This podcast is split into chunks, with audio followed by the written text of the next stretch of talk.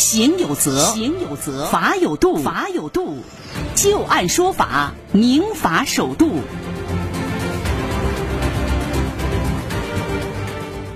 好的，欢迎大家继续关注收听由志金和律师张玉柱为您带来的旧案说法。接下来我们再来和大家说一个买理财所引发的纠纷啊。很多人去银行存钱，经常会遇到银行的工作人员会推荐一些理财产品的情况，那导致有一些人啊，他明明只想存个钱，可是最后呢，却买成了理财产品。同时，也有一些朋友，他本来就想买一个低风险的理财产品，可是呢，被说着说着就买成了其他。他类型的，我们接下来要说到的这个案子当中，六十二岁的王大爷就是这种情况。他经历的事情还被选为了老年人权益保护十大典型案例。最近呢，也是被最高人民法院公开，给很多人都敲响了一个警钟。那接下来我们就来详细了解一下这个案例的经过啊。二零一五年的时候，王大爷想在银行购买一款理财产品，银行的工作人员告知他那款理财产品已经售完了，同时向他又推荐了另外一款理财产品，并且保证年利率不低于百分之六，还有分红。工作人员说啊，说这个产品是低风险理财产品，于是呢，王大爷就花一百万买了。可是万万没有想到啊，等待着王大爷的不是不低于百分之六的年利率，而是接近百分之十八的亏损率。一百万元最后到手只有七十多万，再加上五万的分红，王大爷还是亏了十八万。一怒之下，王大爷就把银行告上了法庭。一审判决当中，王大爷的诉讼请求被驳回来了。但是到了二审的时候，法院判决银行要赔偿七万元。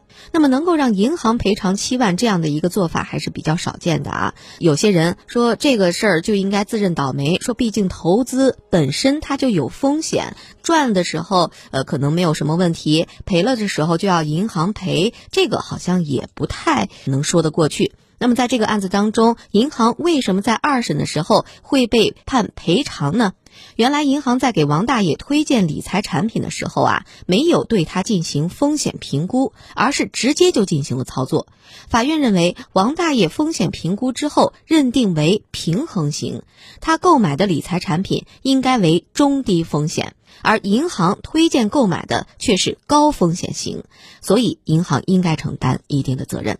银行没有按照要求进行说明，也不能够拿出证据来证明对于王大爷明确告知了产品的风险程度和投资人的风险承受程度。那么这样的结果出来之后啊，网民也是意见不一。有的人是认为理财本身有风险，难道只能赚不能亏吗？银行不应该赔，这个王大爷要自己承担全部责任。但也有人认为，银行这就是诱导人进行高风险投资，而且大多数都是年龄比较大的老年人，所以呢，银行应该来赔钱。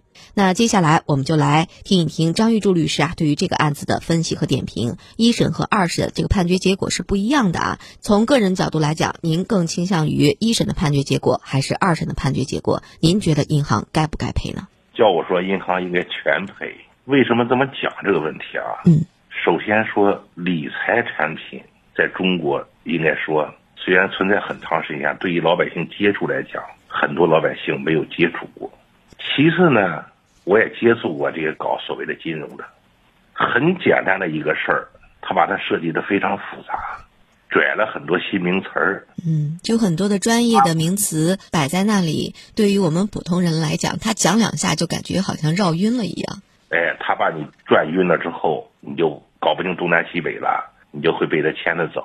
我们平时说的理财是吧，很专业了。什么叫理财？你就是把钱借给他，你知道用他给你利息不就完了吗？就这点事儿呗，是不是？但是呢，这点事儿你要是这么讲，给老百姓讲，他可能就不买了。他告诉你理财，所以说很多老百姓不懂这个东西。那么在这个时候，你法院要裁决的时候。你把老百姓放到一个什么地位来进行认知？你把它放到一个专业人士的这个地位来进行评价，这是一种情况；你把它放在一个无知人的地位来进行评价，得出的必然不是一个结果。说如果你要把它一个放在一个专业的人的这种地位叫来进行评价，就像这个案子一样。说第一，你知道什么叫理财？嗯。第二，你知道国家在买理财产品的时候，应该对你这个风险能力来进行评估，我这是有明确规定的啊。这个是有明确的规定是吗？啊，对，风险评估是必须的一个程序是吧？啊，对对对，这是一个必须的程序，对，你应该来进行评估。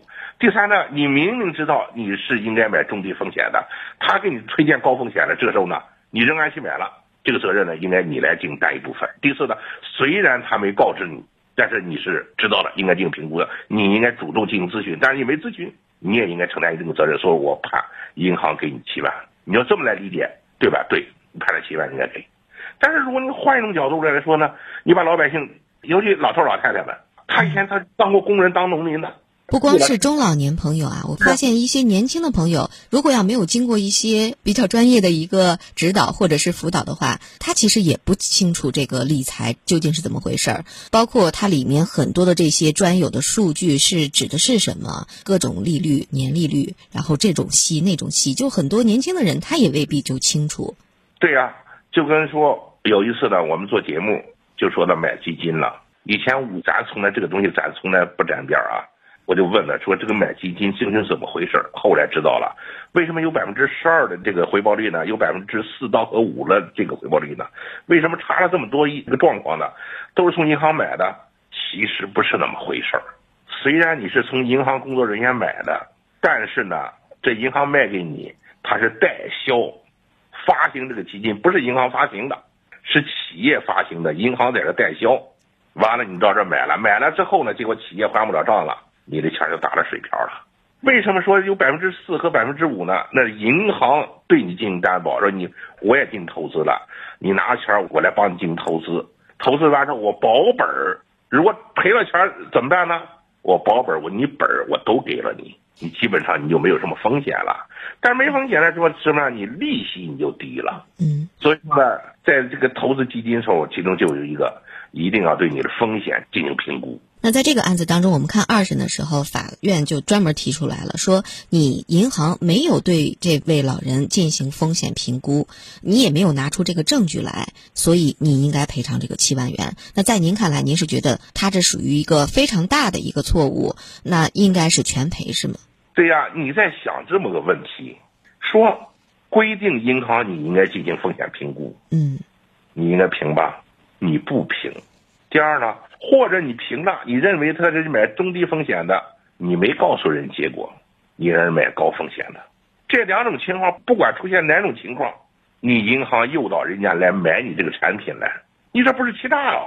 嗯，是不是？是，是吧？虽然你卖的这个产品是真实的，没有瑕疵的，但是呢，在买的这个过程当中，你把程序掩盖了，可能出现的风险你来进行掩盖了。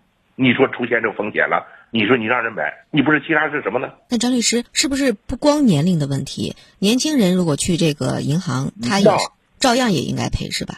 哎不，他就是搞这种风险的这个这个评测啊，他是。没有年龄这个限制，就是你要买这个产品，银行就应该对你进行风险评测。就是说，对于这个风险评测，只要银行它没有做这个风险评测，或者说你评测的是这个只能承受低风险型，结果他给你推荐了高的风险，你最后有亏损，不管你是老年人还是年轻人，到最后都能够要到这个赔偿，是吗？对呀，这里边呢就说到我们说的那个问题了。评测是个必经的程序，你没告知人家有必经的这个评测的必经程序。对。